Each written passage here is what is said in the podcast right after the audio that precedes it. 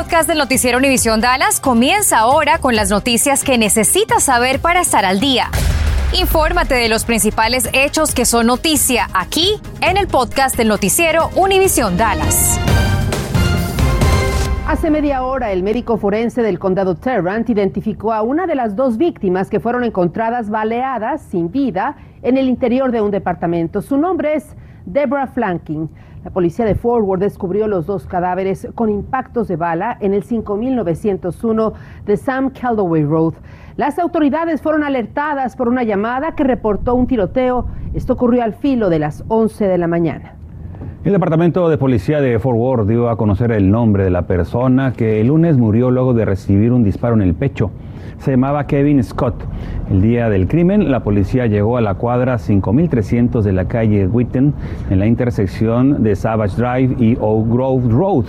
Scott era el pasajero de un vehículo. Hasta ahí llegó la ambulancia para llevarlo al hospital, pero no sobrevivió a sus heridas. En cuanto a los responsables del tiroteo, aún no se tiene información oficial. Así de rápido, dos hombres se llevaron esta camioneta en la avenida Greenville en Dallas el pasado 20 de octubre. José Luis y Osvaldo trabajan en esta torre montando aires acondicionados y decidieron grabarlo. Gusto, ¿no? Ese gusto y te da mucho coraje que sales de tu trabajo o de donde quiera que vas y que no esté tu vehículo. Estando tan arriba, me dicen era mejor grabarlo para dejar registro. Creemos que compartiendo el video con ustedes puede llegar a más casas, a más lugares. Me fui a la policía de Dallas y allí revisé con el oficial Fernández el video que hoy sirve de evidencia. Ya está adentro, ¿eh? Me explica que este tipo de robos se ven a diario. Abren un vehículo en menos de uno o dos minutos y, y se lo llevan. Por ello recomienda que se usen dispositivos que le pongan más difícil el trabajo a los ladrones. Alarmas o sistema antirrobo que corten la corriente del vehículo. En ese video que vimos, eh, eh, si la persona hubiera tenido un, un antirrobo que le llaman, le hubiera podido ayudar bastante. No al 100% me dice, pero al menos retrasa el robo. También le pide a las personas que eviten dejar los vehículos encendidos, dejarlos abiertos, con llaves adicionales adentro, tampoco documentos personales. Tómele una foto a su placa y sepa reconocer su vehículo si se lo roban. Incluso me mostró fotografías que ha tomado durante su patrullaje de vehículos abiertos, con herramientas y hasta con puertas de par en par. En lo que va de año en Dallas se han robado 638 vehículos más que el año anterior. Sepa además que los robos de vehículos son categoría 3 en orden de emergencia para la policía y el tiempo de respuesta varía. Depende cuántas llamadas de prioridad 1 o 2 estén antes que ella. Los carros los esconden, le cambian las placas o los desmantelan, por lo que es difícil recuperarlos. Por ello, desde la policía de Forward también recomiendan que asegure su vehículo contra cualquier tipo de robo. Laura Cruces, Noticias Univisión 23. Ya no será obligatorio el uso de la mascarilla en el distrito escolar de Crowley. La medida expira el jueves y a partir de ese día será solo opcional su uso en salones e instalaciones, pues de acuerdo al superintendente de ese distrito, se ha visto una disminución significativa en los casos de coronavirus en las últimas semanas. Estamos en en un intento por prevenir más muertes por sobredosis de drogas, los Centros para la Prevención y el Control de las Enfermedades, los CDC, emprenden una nueva campaña educativa. A través de información buscan concientizar a personas de entre 18 y 34 años de edad sobre los peligros del fentanil y los riesgos y consecuencias con la mezcla de otras drogas refuerzan su mensaje sobre el poder del medicamento Naxolone para salvar vidas y la importancia de reducir el estigma en torno al consumo de drogas, el apoyo para el tratamiento y la rehabilitación. Una madre y su novio en Houston ya están en la cárcel por su participación en el caso que ha conmocionado a la comunidad tras descubrirse que tres menores de edad estaban abandonados en un departamento donde permanecían los restos de su hermanito desde hace prácticamente un año. Gloria Williams, de 35 años, se enfrenta a cargos por lesiones a un niño por omisión y por manipulación de evidencia, mientras que su pareja, Brian Cloutier, de 31 años, está acusado de homicidio por la muerte del niño de 8 años, quien falleció por violencia, según informó el alguacil del condado Harris. Los menores con vida están siendo atendidos, pues sufrían de malnutrición y heridas físicas. Se registra un doble accidente en una misma escena sobre la autopista SH-121 en dirección norte a la altura de la carretera 635. Una mujer que caminaba sobre esta autopista fue arrollada por un vehículo y murió en el lugar. Oficiales cerraron la carretera SH-121 y mientras eran asistidos por bomberos de Grapevine, un conductor se impactó contra su camión de bomberos. Ninguna persona resultó lesionada, pero el conductor fue detenido por manejar intoxicado. Ahora el Departamento de Bomberos de Grapevine pide a conductores disminuir la velocidad y que se hagan a un lado cuando vean a equipos de emergencia o primeros auxilios trabajando sobre o cerca de una vía. Mire usted, según las estadísticas, las más recientes de los últimos cinco años, se revela que alrededor de 2.000 conductores adolescentes estuvieron involucrados en accidentes automovilísticos fatales aquí en Texas. Por esa razón, el Departamento del Transporte de Texas, en conjunto con una fundación privada, invitan a una capacitación y prácticas gratuitas para jóvenes de entre 15 y 20 años de edad. Esto será el sábado 30 de octubre, la primera sesión de las 7.30 a las 12 del mediodía y la segunda sesión de la 1 de la tarde a las 5.30 de la tarde. Esto va a ser en el Texas Motor Speedway, que se ubica en el 3545 de Lone Star Circle. Para aplicar a esta sesión gratuita tiene que ingresar al sitio drivingskillsforlife.com. Estás escuchando el podcast del noticiero Univisión Dallas.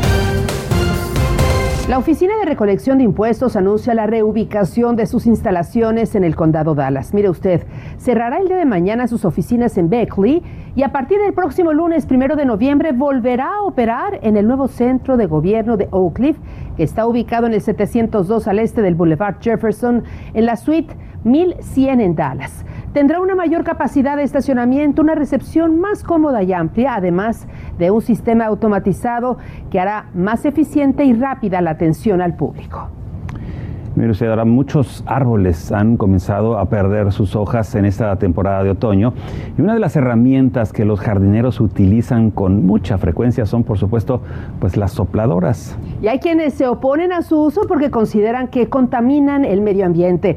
José Ángel Álvarez investigó acerca de las opciones amigables con el medio ambiente y también las restricciones que existen.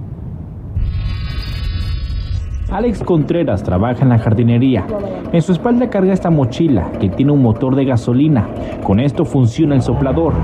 Todo este tramo tiene que quedar limpio, pero asegurándose que la basura no caiga a la carretera. Tiene que ser montón y ya la cargamos a la troca. ¿Y se la llevan a otro Ah, lugar? Sí, al dompe. Es la temporada de las hojas secas y otros trabajadores tienen que subir a los techos de los hogares para removerlas. También nos encontramos a otros hombres preparando los jardines para el tiempo de frío. Está haciendo mi camarada aquí, lo está le- le- levantando todo lo que está en el seco.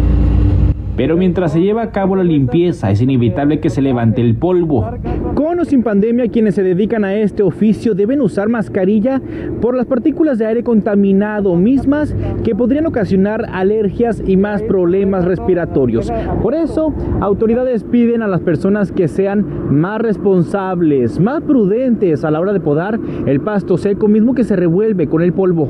Uso la máscara y se nota ahí todo lo que está respirando, que está agarra- está agarrando. No debemos soplar eso, esos escombros hacia afuera, hacia lo que no pertenece dentro de nuestro perímetro, ¿no? Nunca debemos apuntar esa boquilla hacia personas, mascotas, automóviles o casas. Los vecinos de esas personas nos empiezan a llamar y nos empiezan a decir, eh, mi vecino me tiene loco, anda soplando escombros, mi hijo tiene asma, eh, yo tengo condiciones respiratorias. Nosotros recibimos esas denuncias ambientales y lo primero que hacemos es enviarle una carta de advertencia a la persona en cuestión.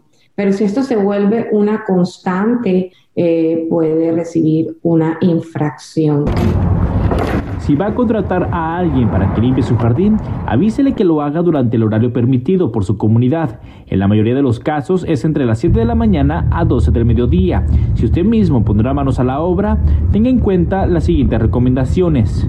Esas superficies se deben humedecer quizá un poco para que entonces ese polvo no salga volando por el aire a unos lugares donde nosotros no queremos que lleguen a que lo respiren. Podemos utilizar un rastrillo de mano cuando no sea posible, también ese es un consejo.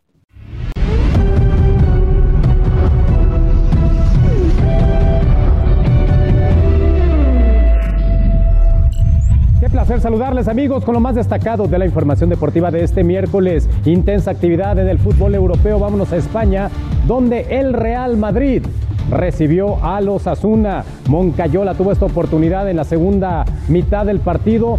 Se le escapa el gol, pega en el poste y en el rebote. Estuvo muy cerca el Real Madrid de meter un autogol. El cuadro merengue también tuvo sus oportunidades. Al final fue 0 por 0. Real Madrid está empatado en el primer lugar con 21 puntos. Sin embargo, es líder por mejor diferencia de goles. Nos vamos ahora al duelo entre el Rayo Vallecano y el Barcelona. No levanta el cuadro culé.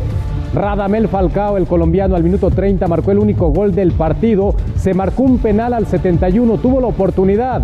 Memphis Depay de darle el empate al Barcelona. Sin embargo, Stoll Dimitrevski paró y el Rayo llega a 19 puntos, es quinto lugar. El Barcelona se quedó con 15 unidades. El Real Betis goleó 4 por 1 al Valencia. Borja Iglesias al minuto 14 de penal abrió el marcador. El mismo Borja Iglesias marcó el segundo al minuto 30.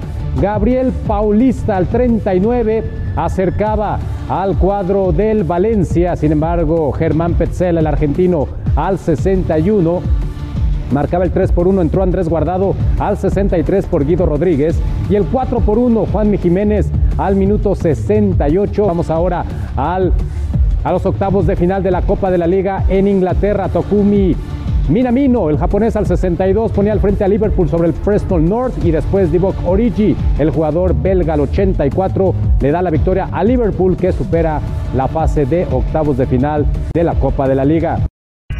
Mire usted, uno de los productos latinos más populares es retirado del mercado. La empresa Evans Food Group ordena retirar de los anaqueles de las tiendas alrededor de 10.359 libras de chicharrones de puerco. Esto debido a que no presentó una reinspección de importación a los Estados Unidos.